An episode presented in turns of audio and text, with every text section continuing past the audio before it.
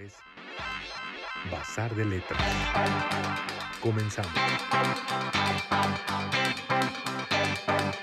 Espacio dedicado a la literatura y la buena música. Texturas sonoras con la imaginación literaria.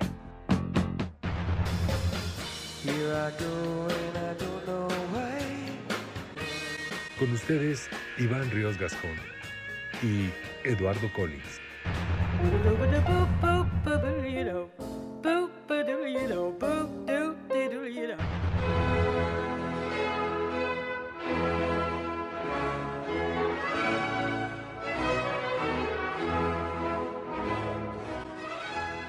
Amigos y amigas, esto es Bazar de Letras, bienvenidos.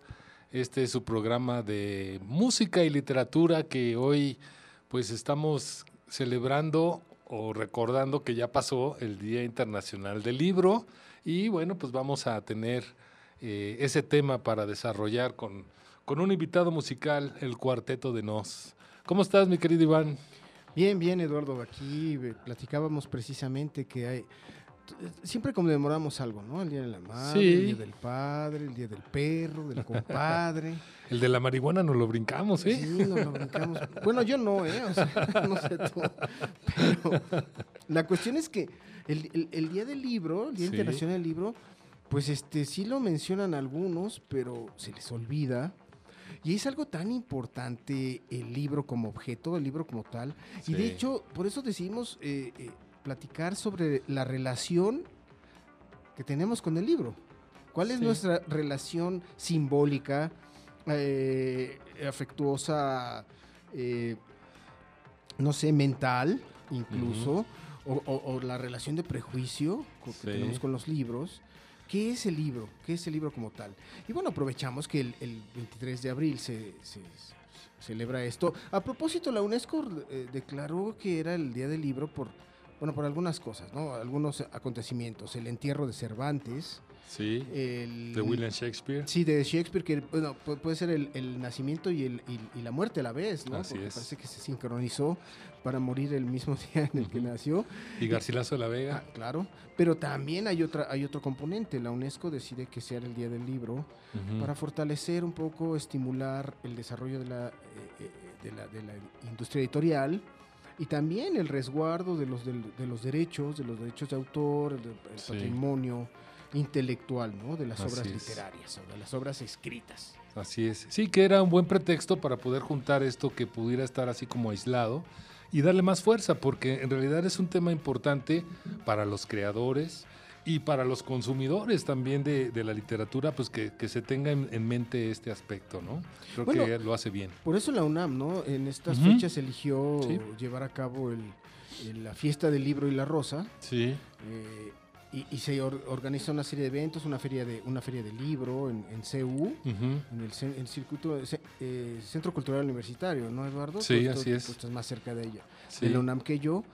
Y bueno, entre, esas, entre esos eventos, bueno, de repente me invitan eh, a, una a una plática sobre Jack Kerouac y la generación Beat mm, y eso se dio el sábado, precisamente el 23 de abril, en la Casa Universitaria del Libro. Entonces fue así todo repentino, pero estuvo muy bien. Qué bueno. Y, bueno, de, por eso decidimos dedicar el tema del libro para esta emisión. Así es. Mira, te quiero leer algo, es una reflexión. Ahora más que nunca, en tiempo de pospandemia, podemos reflexionar que en momentos eh, que en momentos donde numerosas escuelas en todo el mundo se ven afectadas con sus dinámicas de trabajo, incluso algunas permanecen cerradas, las personas se ven obligadas a reducir el tiempo que pasan al aire libre. Hay que aprovechar el poder de los libros. La lectura nos puede ayudar a combatir el aislamiento, reforzar los lazos entre personas y ampliar nuestros horizontes, al tiempo que estimula nuestras mentes y nuestra creatividad. Ahora, es fundamental tomarse el tiempo para leer también a los niños. El Día del Libro es un motivo para celebrar la importancia de la lectura, fomentar el crecimiento de los niños y niñas como lectores y promover el amor a la literatura. ¿Qué te parece? Muy bien, ¿quién dijo eso? Ah, pues ya ves un poquito de inspiración por ahí. Ah, perfecto, ex- extraordinario. Lo malo es que en la pandemia el libro fue lo que, lo que menos agarraron, agarramos. Ajá. Me, me incluyo, pues, eh, agarramos y nos, nos anclamos así, o nos, nos agarramos como un clavo ardiente de los streamings de Netflix, de Apple TV. Pero, pero yo creo que fue ascendiendo, ¿eh? O sea, llegó un momento en que sí, ya, ya te aburrías, ya habías acomodado el cajón tres veces, ya habías sacado la ropa vieja, ya habías pintado donde hacía falta. Llegó un momento en que sí, creo yo, muchos se, se acercaron a la literatura como, ah, pues sí, cierto, también puedo echarme un librito, ¿no? Entonces creo que, creo que sí pasó. Ahora, la reflexión en este sentido va más allá de, de- de- de por la conmemoración, pues tener en mente que el, el fomento a la lectura se hace pues desde que uno es niño, ¿no? Y creo que los niños precisamente con este entorno donde se quedaron aislados, este, pues los videojuegos estaban al día, ¿no? Pero el promoverles eh, la lectura era una- un aspecto importante. Ojalá que muchos lo hayan considerado. De hecho, ya cuando vayamos entrando al tema del libro. Sí, en efecto, en efecto sería ideal que, que desde niño se, se, se le fomente la lectura, ¿no? A una niña, una niña, en- en- a la edad en la que empiezan a dar sus primeros pasos en la, A descubrir el mundo. en la lectura, digamos, eh, empiezan a aprender a leer. Lo mejor es que se apoyen, es- se, apoye la enseñanza en la escuela Sí. con los libros para que, eh, leyendo cuentos, eh, Desarrollen, desarrollen más rápido y desarrollen más rápido también la habilidad de la lectura, ¿no? Así es. Porque es una habilidad, también puede ser una habilidad. Hay mucha gente que no lee bien, incluso, o sea, si le das el boleto del metro a alguien, pues este te- dice "Uh, un vi- via- viaje, ¿no? O sea, Sí, o sea, sí, es una habilidad. quien lee de corrido y eso y eso se nota. Ahora, eh, no solamente basta con leer de corrido, sino también la lectura La y comprensión. Así es. Pero fíjate que este es muy importante el no vacunar a los niños con lecturas que no son adecuadas. Y para eso, pues también hay que escogerlos bien, ya seas papá o profesor. Creo que es una misión muy importante saber con qué acercas a los niños a la lectura, porque igual los andas vacunando, decir, no, pues esto no es lo mío, ¿no? Y eso es una parte que debe ser muy cuidadosa porque es de, de feeling, ¿no? De el carácter, la personalidad, el interés de los niños. Un niño o una niña puede ser diferente. O, o- o qué te hace pensar esto, mi querido No, Iván? pero yo me voy a recordar una anécdota cuando A estaba, ver, en, cuando estaba en, en la facultad. Tenía un, un amigo súper, súper snob. Ajá. no, quizá lo conociste, pero quizá, no sé. Ajá. No voy a dar, no voy a dar nombres. Ve, para no y, y él dec- cuando platicábamos, evocábamos, el- hacíamos flashbacks de, de la, de, la, de la niñez, de, nuestras, de nuestra niñez. Él decía, bueno, es que yo no sé mucho de fútbol porque yo a los ocho años, pues mi papá me metía al... Me dejaba jugar una hora y me metía a la casa y me ponía a leer a Shakespeare, ¿no? Entonces dices, perdón, No, no, no, sea, pobre, pobre. perdón. ¿no? O sea, quiero, quiero ver a un niño de ocho años leyendo Hamlet, ¿no? No, leyendo sí, pues Macbeth. imagínate, O sea, ¿no? Este, E- e- Estos, estos eh, eh, dramas tan llenos de tan llenos de traiciones, de conjuras, de sexo, de- Sí, no, pero eso de que te avienten el, este, no sé, este, libros que sabes que necesitas tener un, un cierto conocimiento, una cierta madurez de vocabulario, de muchas cosas, pues a eso me refiero que no lo debes de vacunar. Darle el Don Quijote de la Mancha a un niño, pues dices, híjole, creo que no va por ahí. Bueno, el Don Quijote es, di- es difícil en el español, ¿no? Porque se- las buenas ediciones, por ahí hay algunas que ya este, modificaron el, el español antiguo Sí.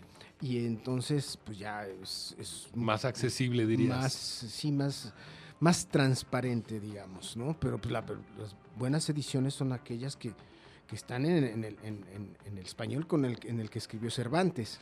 No es tan complicado para un, digamos, un niño de 13, 14 años, lo, lo entendería perfectamente bien. El- la cuestión es eh, los libros más densos, ¿no? O sea, Sí. imagínate darle mi lucha de Hitler a un niño de 10 años y no sé en qué monstruo se va a convertir, ¿no? Es Claro. por, por poner un ejemplo, ¿no? Sí. Que son libros proscritos, de todos modos. Sí. Aunque yo sé por aquí en la ciudad donde puedes encontrar muy fácil Mein Kampf, de verdad, ¿eh? Y lo venden en la calle. O sea, Perfecto. Oye, pues vamos a, también a, a estar acompañados con, con este grupito, el Cuarteto de Nos, un grupo uruguayo que pues, es para ponerle humor, la verdad. Son muy divertidos y es interesante la forma en cómo van eh, pues desarrollando sus, sus letras. Creo que es una parte muy, muy interesante la letra de las canciones de esta banda. Esto es Hoy Estoy Raro.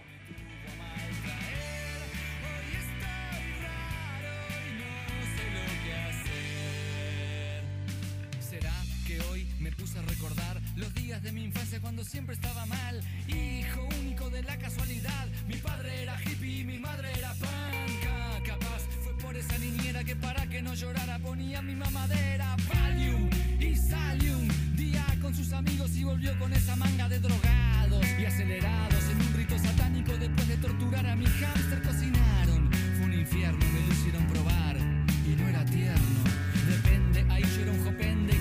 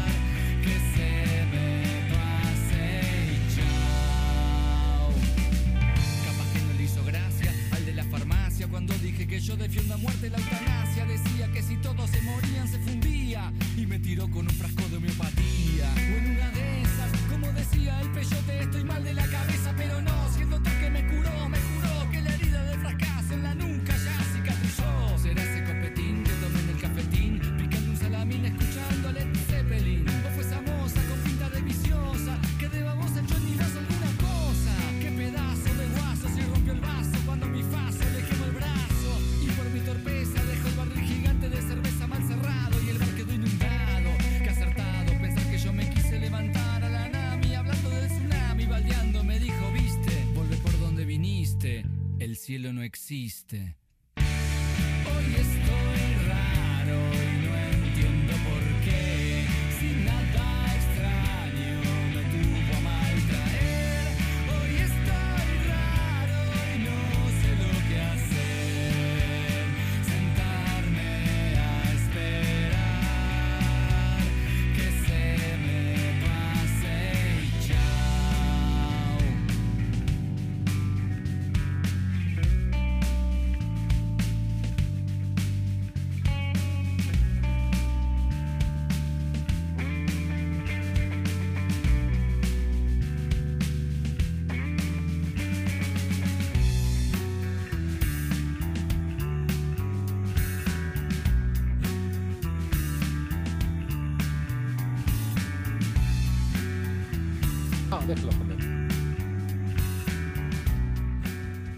Amigos, esto es Bazar de Letras y estamos escuchando el cuarteto de Nos y platicando pues sobre los libros, ya que pues hicimos recordatorio de la importancia que ha tenido el reconocimiento del Día Internacional del Libro. Iván, ¿cómo empezarías a definir tu, eh, tu hábito de lectura? ¿Qué te gusta? ¿Qué no te gusta? Eh, ¿Por dónde empiezas? Digo, para empezar por nosotros y luego ya hablaremos a ver qué más. ¿Por dónde empiezo? ¿Del eh, tipo presente? De, o de personal, desde el punto de vista personal, ¿cómo haces la selección? ¿Qué es lo que te llama la atención? ¿Qué géneros buscas? Bueno, mira, yo empecé a leer básicamente porque pues, en mi casa eh, mi padre eh, es un gran lector, o era un gran lector, no sé si su ritmo sigue siendo el mismo, pero bueno, yo veía de chavito los libreros, ¿no? Llenos de libros.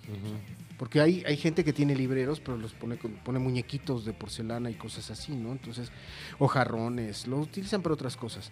Pero bueno, en, en- en mi caso siempre había libros. Entonces, bueno, mi primer libro me lo regalaron a los cinco años, eh, que eran los cuentos de Charles Perrault, que era Enrique Tel del Tupé, el, el leñador, eh, eh, el gato con botas venía en ese libro y además era ilustrado. Entonces, y todavía lo conservo, conservo el, el- el libro de, de- de- el- mi primer libro como obsequio.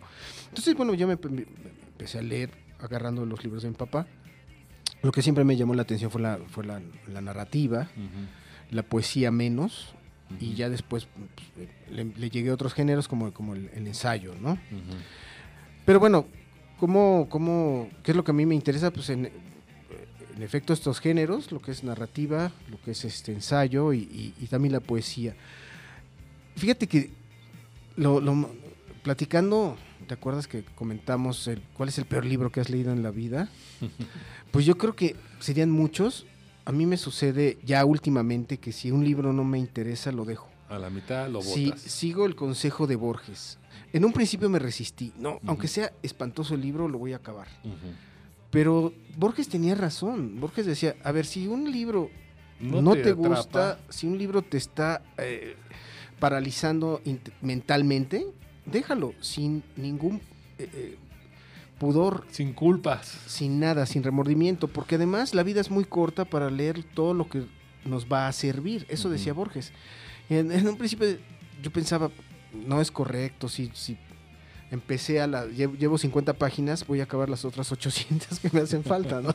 Entonces, pues bueno, ya ahora ya, ya lo veo de otra manera y ya sin pudor, pues dejo el libro y, y, y lo declaro. Si alguien me pregunta, oye. ¿te gustó este libro? ¿O qué, opinas de este autor? La verdad no lo terminé. Y así sucede y me, de- me doy cuenta que no es malo. Muchos amigos escritores, eh, superlectores, dicen lo mismo. Oye, yo empecé el libro de fulano de tal y no pude terminarlo, tuve que dejarlo y ahí se, y ahí se quedó. Y lo interesante es que cuando estos amigos lectores te hacen esos comentarios, curiosamente cuando estás en, en grupo platicando con unos tragos y tal, te das cuenta que ese fulano de tal, la mayoría lo ha dejado a la mitad, ¿no? O sea, o sea no sé, espero que, que no les pase con mis libros. o sea, Sí, no, no me lo han dicho. Que alguien te diga, pues, ¿qué crees? El tuyo es uno de los que precisamente no dejé. terminé. No llegué a la página 3. O sea, Ajá. desde la primera frase dije esto, esto no sirve. Pero bueno, ¿cómo voy eligiendo? Hay, hay algo muy padre, ya lo habíamos comentado, ¿te acuerdas, este, Eduardo? Eh, cuando tú empiezas a leer, por ejemplo, empiezas a leer a Henry Miller, y Henry Miller en Trópico de Cáncer, por ejemplo, empieza a citar a otros autores, a otros novelistas que le, que le llamaban la atención, que le gustaban mucho, por los cuales se hizo escritor, y tú dices, ah, este novelista, por ejemplo, Eli Ford, bueno, no, Eli Ford no era novelista, era historiador del arte, pero, Pero lo, lo mencionaba mucho Henry Miller en el en Trópico de Cáncer, Eh, bueno, en la crucifixión rosada, en- en- eh, porque en, cada, en los tres volúmenes eh, de repente lo menciona, y Miller justificaba que a un escritor le serviría mucho leer los libros de, historia del arte de Eli Ford porque eran un ejercicio intelectual mucho más, mucho más profundo que el de, un, el de otro novelista. Y me fui a comprar eh, el libro del, del Renacimiento de Eli Ford. Una cosa te lleva a la otra, que eso es, eso es parte de, de lo interesante. Aunque también te diría, hay otra forma de abordar o de escoger, hacer la selección de, de una obra. El autor, que a lo mejor te dice o no te dice, el título, y ya en casos más extremos, hasta lo que te da como imagen del libro, su grosor, su, como objeto, puede ser que desde ahí empiece un atractivo, una manera de acercarse, en donde la gente muy, muy de, a su estilo, pues puede tener diferentes maneras, ¿no? Entonces, los referentes que acabas de mencionar siempre van a ser importantes, de dónde partes, ¿no? Y eso es, algo con lo que vamos construyendo, por eso decíamos de la importancia que desde la infancia exista esto, porque así como tú en tu casa tenías libros, pues igual otras, otras personas que tienen posibilidades de acercarse a libros que nomás ve así en un librero y por dónde empiezo, ¿no? Entonces, hay muchas cosas que son guiños, digamos, para poder entrarle a la literatura. Claro, yo creo que no hay niveles en- en- en los lectores, ¿no? Como, por ejemplo, hablando de, de lectores adultos, ¿no? Hay quienes dicen, no, no, no, no, no leas directamente a, o sea, no empieces a leer a, no sé, Mishima. Primero vete a Kawabata, ¿no? Para que vayas. Yo creo Sí. que no va por ahí, ¿no? Yo creo que si quieres leer a Mishima, lees a Mishima y si quieres puedes leer a Kawabata, porque Kawabata es el premio Nobel japonés, Sí. adelante, ¿no? Lo vas a hacer. O si quieres leer a Murakami y no te interesa leer a Mishima, pues también está muy bien. Eh, importa, pero importan las referencias, como tú lo acabas de decir, importa lo que, lo que Mishima eh, puede mencionar de Kawabata en sus novelas, ¿no? De repente, ¿no? Decir eh, que, que determinada novela, el personaje hablando, pues determinada novela le sirvió para ir con- conformando su personalidad. Entonces esto es un llamado, es un, es un recordatorio de que hay más autores fuera, afuera de ahí. Afuera de ese libro. Entonces, generalmente los, los- los escritores, generalmente los escritores tienden a, a- a- a homenajear a sus maestros metafóricos, ¿no? Sí. No hay escritor que no mencione en su, en alguna, en algún episodio de su cuento, de su novela, eh, Frases. una frase, exacto, ¿no? o exacto, o una reflexión más, un poco más acabada del libro de determinado autor que le fascinó, ¿no? buscando una identidad propia, como que también haciendo estas referencias para, para empezar a tener una identidad propia, ¿no? Ya hablaremos del papel también del, del escritor en este Día Internacional del Libro, porque bueno, pues es, es un oficio y un quehacer muy interesante. Pasemos a escuchar otra rolita, si te parece, de El Cuarteto de Nos. Ya no sé qué hacer conmigo. Ya tuve que ir obligado a misa, ya toqué en el piano para Elisa, ya aprendí a falsear mi sonrisa, ya caminé por la cornisa, ya cambié de lugar mi cama, ya hice comedia, ya hice drama, fui concreto y me fui por las ramas, ya me hice el bueno y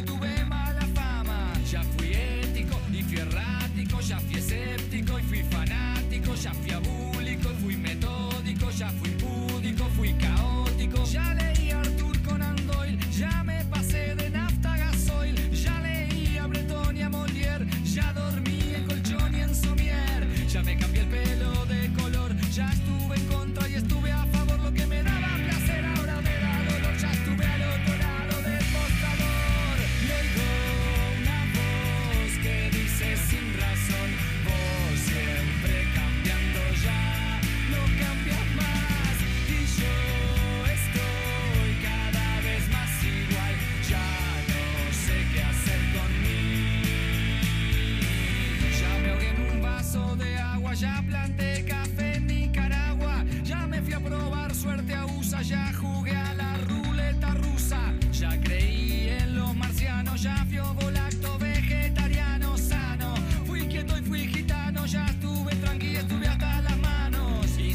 de mitología,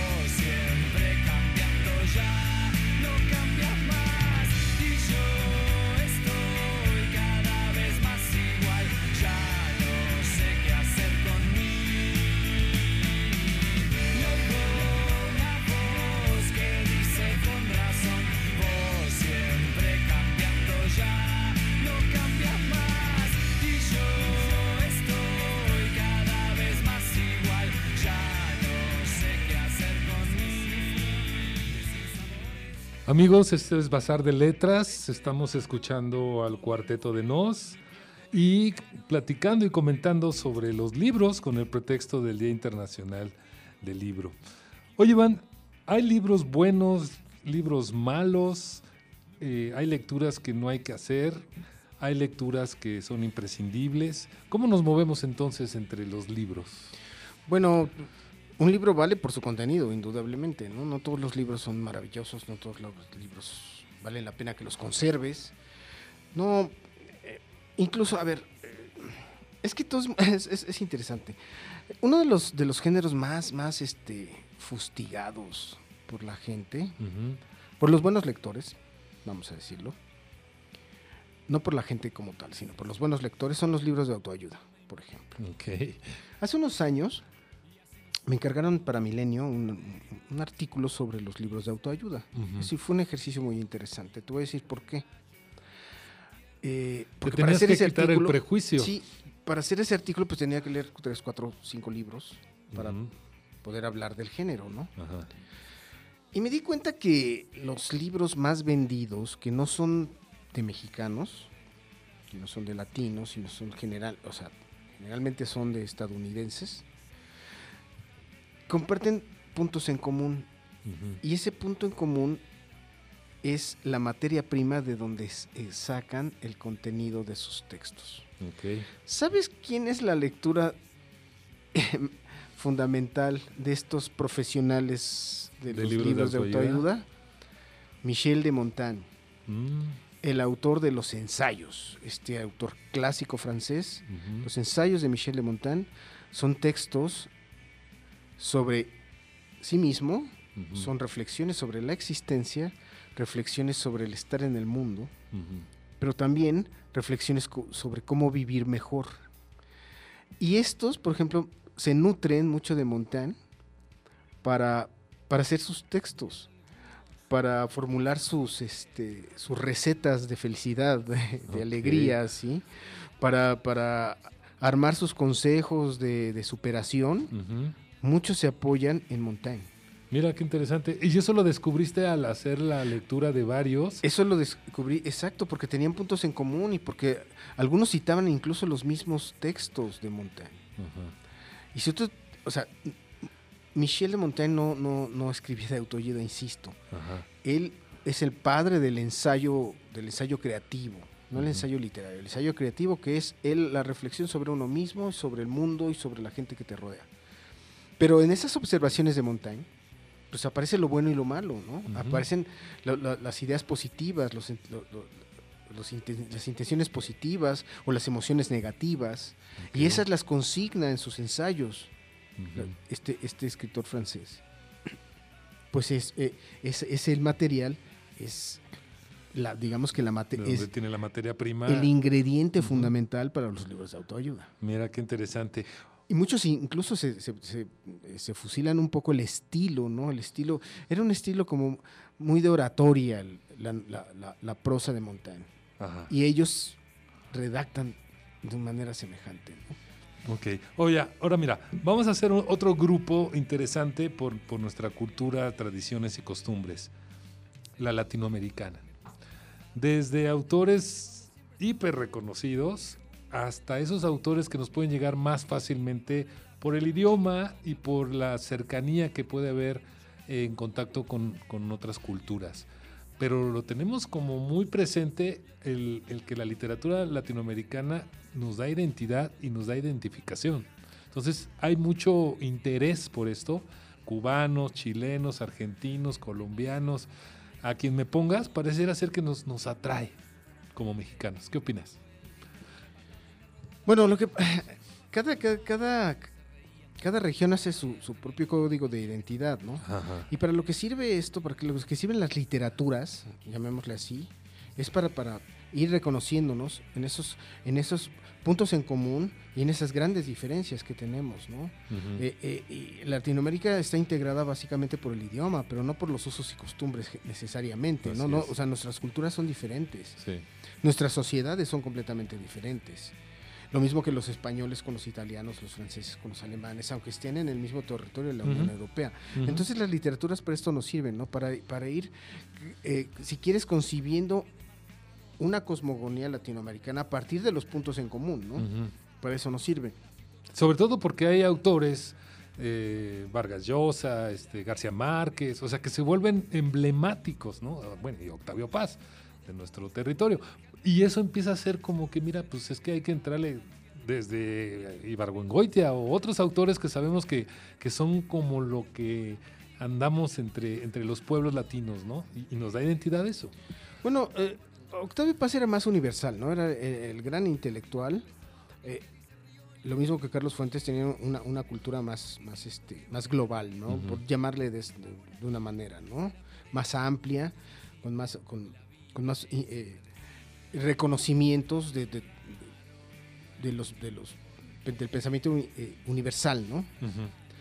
Pero hubo, o- sea, Monsiváis, por ejemplo, tiene este libro que se llama Aires de Familia, que es un ensayo que ganó el premio de anagrama de ensayo, en donde trata de reflexionar precisamente en esos puntos en común que hay entre mexicanos y chilenos, mexicanos y argentinos, mexicanos y uruguayos. Trata de, o sea, trata de seguir la pista, ¿no? De, de- de esto, esto que nos, que- estos vínculos que compartimos. No sé si, es, si, si fue muy, a- muy, afortunado el resultado. Yo tengo mis dudas por la- las lecturas. Digo, algunos episodios que no, pues que no son del todo, del todo eh, eh, absolutos, ¿no? Por, por ejemplo, cuando habla del cine latinoamericano, ¿no? Entre el cine mexicano y el cine chileno. Como que no, no, no. Hay no- cosillas por ahí que no. Exacto, no alcanza a, a- a cubrir eh, todo el espectro, ¿no? Pero esa, esa era la intención, Aires de Familia, precisamente era la identidad latinoamericana, ¿no? Dentro eh, de, la, de la cultura. Y, y en ese sentido, hablar de los bestsellers, de los grandes autores, de los taquilleros, que predominan también librerías, pero que serán impulsores o promotores para que haya más lectores. O sea, empezar por lo comercial serviría a empezar con autores desconocidos. Bueno, vamos a volver al punto de los libros de autoayuda. La conclusión de ese, de ese artículo fue que al, al final, o sea, un libro de autoayuda es tan, es tan, es tan inútil si no te das cuenta, si no te das cuenta tú mismo de lo que es lo positivo y lo negativo, ¿no? De ti mismo. O sea, si, tú, si de ti mismo no, no reconoces estos, estos, estos puntos débiles, las flaquezas de tu espíritu, entonces no sirven absolutamente de nada, ¿no? Son, son almanaques de obviedades. No, esto no quiere decir que sean malos. Hay gente que, que, pues, sí puede necesitarlos, ¿no? Y que les sirven de muletas, digamos, para, para po- po- poder seguir adelante, ¿no? Cuando se sienten en, en- en- en- un momento oscuro de sus vidas. Ajá. Los, pero de ahí vamos a, vamos a, a- a- a hacer un ejemplo, ¿no? Los libros son exactamente como los alimentos. Tú puedes comer comida chatarra todos los días y no, o sea, calmas tu hambre, pero pues no quiero decirte cómo, te, cómo vas a quedar, ¿no? Por dentro, ¿no? Y por fuera también. Lo mismo sucede con los libros. Hay libros chatarra. Hay libros chatarra, en efecto. Es, es, es curioso que hay lectores para esos libros. ¿Tú te acuerdas de hay mi- miles, eh, s- varios bestsellers que puedes citar, ¿no? ¿Tú te acuerdas, por ejemplo, este libro de Azteca, ¿no? Mm, ¿Tú te sí. acuerdas que vendió como 8 millones de ejemplares? Era un libro como de 1200 páginas. Sí, no recuerdo ahorita el autor, Azteca. Alguien que nos, alguien nos va a recordar. Pero yo me preguntaba, ¿cómo es posible que la gente está dispuesta a leer esa- eh, ese ladrillo, esa novela light, y no puede leer, por ejemplo, eh, la última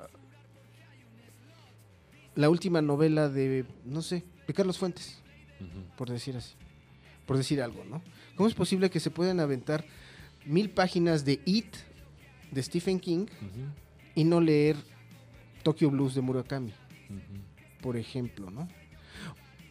E- e- Eso es lo, es, eh, yo me pregunto qué es lo que sucede ahí. Ujú. ¿Cuándo te das cuenta que un libro, eh, que vale la pena. Un libro que te, que te confronta, un libro que te hace pensar, un libro que te hace reflexionar en ciertos, en ciertos asuntos de- personales, ese esa es la buena literatura. El, el libro que nada más te distrae, que te está contando unas- un, un- homicidio y quién, quién, quién fue el, quién fue el asesino, sí te va a divertir, pero al final, ¿qué te, qué te hace pensar? Ok. Bueno, es que habrá quien busca este como entretenimiento la lectura, o digamos, vuelvo a mi punto, las referencias, los Pero- referentes que tienes y dices, bueno, pues la lectura es para esto, Sí, no sí, es para lo otro. Pero eso es muy nebuloso, Eduardo, Sí, porque, a ver, entretenimiento, crimen y castigo también te Sí, entretiene, claro, ¿no? Claro, sí, sí, y leer Dostoyevsky, leer cualquier autor. Madame Bovary también Sí, te entretiene. Entonces, el entretenimiento es muy relativo, ¿no? Es- muy relativo. A ver, por ejemplo, en apariencia, de entretenido, pero que es una, una buena literatura, una literatura, este, literatura, vamos a dejarlo así, no vamos a poner adjetivos. Patricia Highsmith, ¿no? Que tiene sus este, crímenes imaginarios, por ejemplo, es, es un libro muy interesante, muy, muy, muy divertido también, si, vamos a utilizar esa, esa, esa, esa- esa figura. O Extraños en un tren, que también es un, es un libro que te, te- que te distrae. Y Pero te atrapa pero su a su trama vez- y- pero hay una, hay una gran, hay un trabajo de prosa, hay un trabajo de, de- de esc- un, un trabajo de, de- de lenguaje muy interesante, una, muy propositivo. Pero hay libros que son de novelas negras y pésimamente, o sea, escritos de la peor manera, ¿no? Con lugares comunes, con este, pues, en vez de prosa es una sintaxis correcta, una redacción cualquiera, ¿no? En- ese es, digamos que ahí podríamos ir estableciendo diferencias, ¿no? Ok, sí, y entonces eso nos habla de también cómo, este, pues te vas exigiendo a lo mejor un poco conforme vas leyendo y vas conociendo, ¿no? Que ese es lo ideal como para ir alcanzando otros niveles, por decirle de alguna forma, a lo que vas descubriendo. Y con los referentes, pues vas teniendo ciertas guías, críticas, reseñas, eh, comentarios, recomendaciones, pues ya las vas complementando con tu criterio que vas obteniendo al hacer las lecturas, ¿no? Digo, estamos tocando un tema que a lo mejor po- podría ser este polémico porque podrían muchos no estar de acuerdo con lo que estamos planteando, pero simplemente lo queremos comentar de cómo se va dando estas iniciaciones y selección en los materiales para leer, ¿no? Como, como muy, muy ampliamente. Y mira, vamos a continuar con, con otro eh, temita del Cuarteto de Nos, que en particular, Iván, me gustaría comentarte algo porque eh, creo que es una banda, te decía que es uruguaya, pero no es tan conocida, aunque sí ha tenido sus momentos más este, de reconocimiento, pero ellos son prácticamente desde los ochentas que se formaron. Y la característica, creo yo, principal de esta banda es que sí es muy juguetona con el lenguaje, con las rimas, que aunque pudieran estar forzadas, se vuelven divertidas, ¿no? Tienen, tienen un cierto humor que a mí me hace recordar a, a Lelutiers que ubicarás, que es así como, Claro. como la idea de estarse burlando de sí mismos, pues algo encuentro de esto en las letras y en las propuestas en sus, en sus canciones. Y mira, te voy a, a- a leer la un- una de las canciones que se llama Un problema menos. Sé que piensan sin hablar, que estorbo más que ayudar, y que soy solo un problema, y que por mi forma de ser solo logro entorpecer sus anhelos y sus metas. Soy un conflicto, parece ser el veredicto, y que a complicar las situaciones soy adicto. Una carga que espera y eso pes y eso y ese peso hay que sufrir. No me lo dicen, pero me lo hacen sentir. Soy la mosca en la sopa, soy la polilla en su ropa, el viento que nunca le sopla en la popa. Soy la cicatriz que avergüenza y hace esconder sus caras. Soy sus secretos publicados en primera plana. Y el día que tenga que irme lejos y pase a estar sola- solamente en sueños, podrá servir o no de consuelo. Que al menos seré un problema menos, que seré un problema menos. Soy el obstáculo a salvar, la excusa que suelen usar para ocultar sus decepciones. Soy el que lo intentan esconder, el espejo en que no se quieren ver todas sus frustraciones. Puedo olfatearles el miedo ante mis desacatos Hace rato que soy la piedra en sus zapatos y mi alegato parece algo extraño. No hace daño quien nos quiere y no quien quiere hacernos daño. Ven mis defectos con microscopio, ven el pelo en el ojo ajeno y no en el ladrillo del propio. Y si les molesta aguantar mi presencia, entonces si no brillo yo, brillará mi ausencia. Y el día que tenga que irme lejos y pase a estar sola- solamente en sueños, podrá servir o no de consuelo, que al menos seré un problema menos. Chistosa canción, ¿no? Por lo menos a mí me hace sentir Un problema menos. un problema menos. Vamos a escucharla para que eh, pues quede con la, con la mejor claridad al estilo de eh, cuarteto de Nos.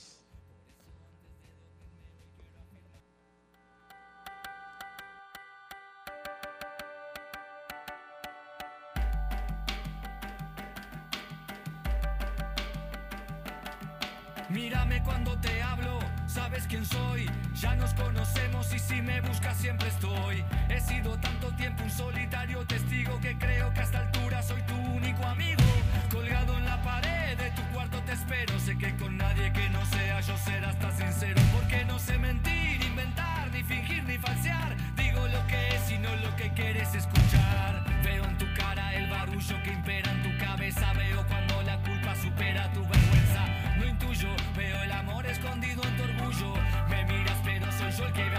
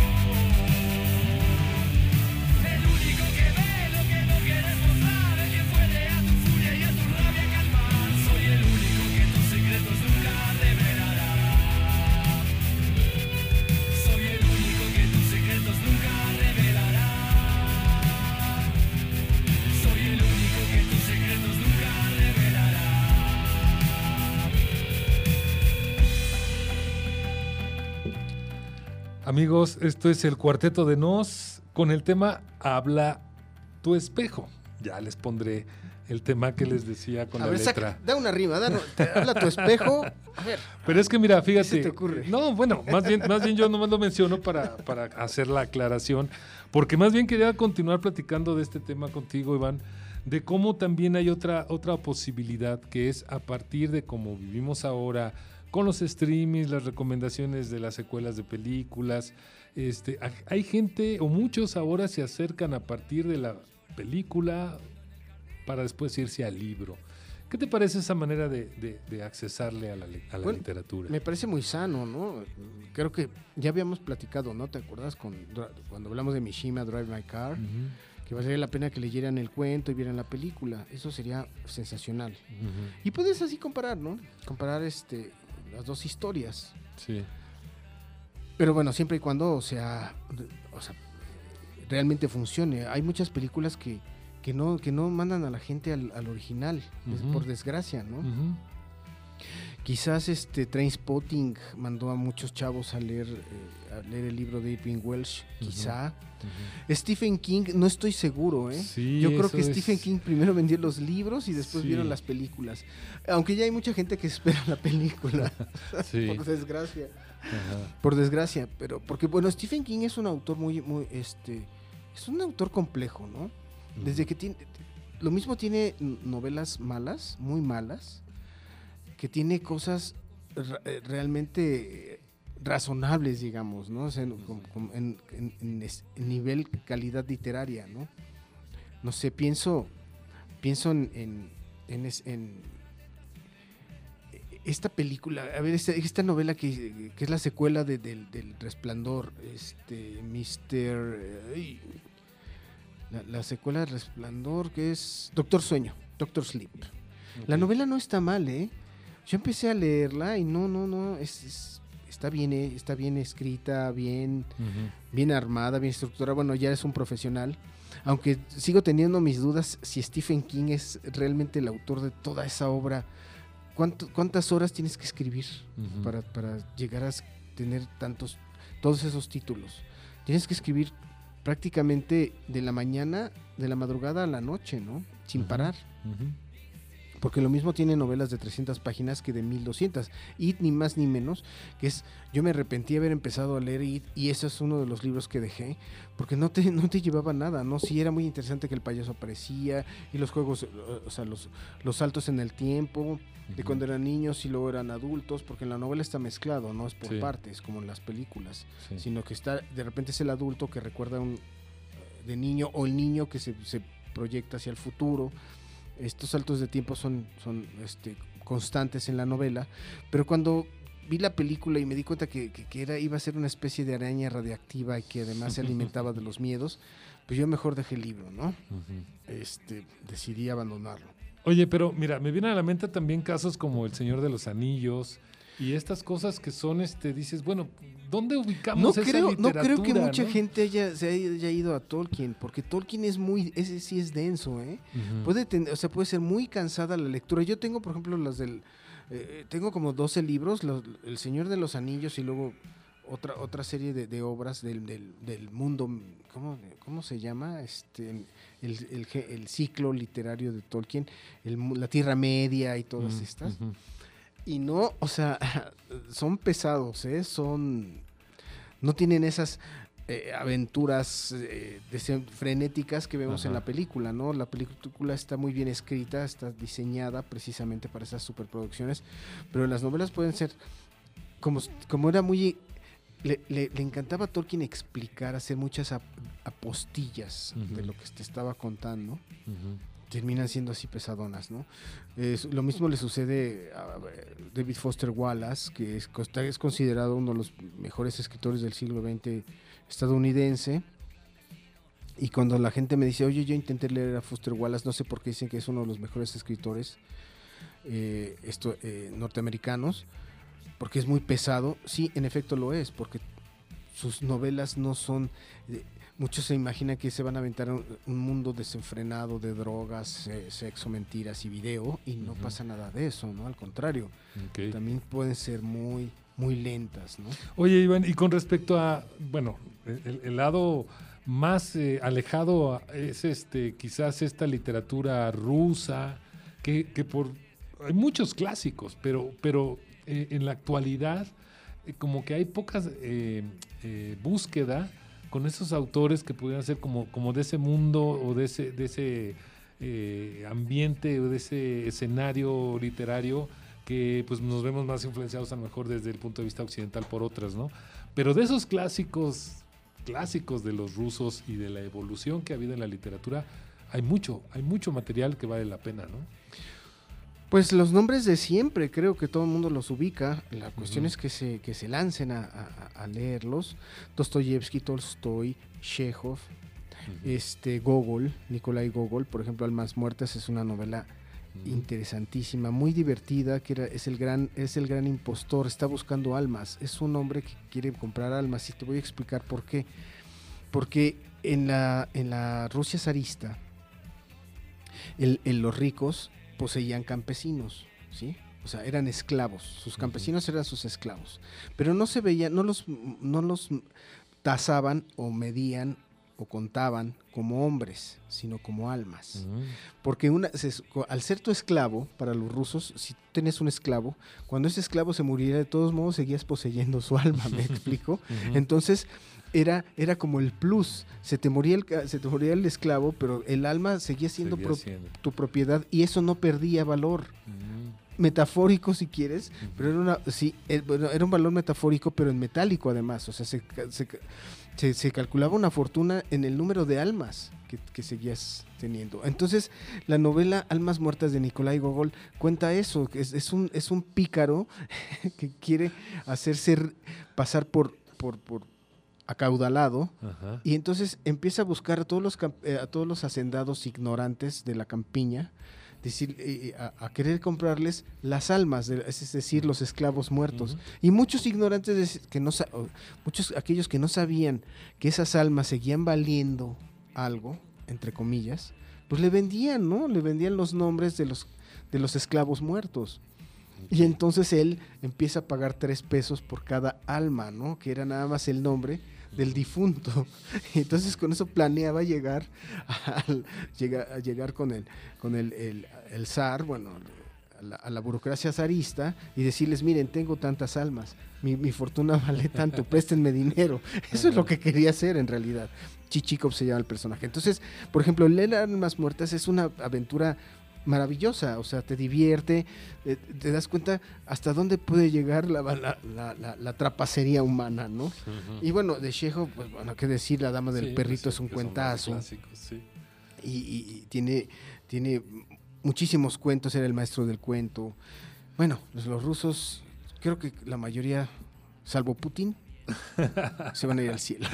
Ok, muy bien. Iván, se nos acaba el tiempo y creo que este, pues es, es, fue un buen pretexto hablar del Día Internacional del Libro, que hablamos no como, como la No. conmemoración ortodoxa, ¿verdad? esta Aquí fue una charla de cuates. Sí, aquí venimos a cotorrear y espero que la hayan pasado bien, amigos. Ahora sí les pongo el tema que les quedó a deber, que les quedaba a deber de un problema menos y nos vamos a escuchar la próxima semana. Ya saben que tratamos de hacer comunidad con todos, así es de que mándenos también sus comentarios, quejas, sugerencias, lo que quieran. Les pongo a disposición mi correo eduardocollins6530 arroba gmail. Nos escuchamos. Gracias Iván. Gracias Celia. Celia González y Kenia Dorantes en los controles, Iván Ríos Gascón, Eduardo Collins. Nos oímos el próximo martes. Bye. y que por mi forma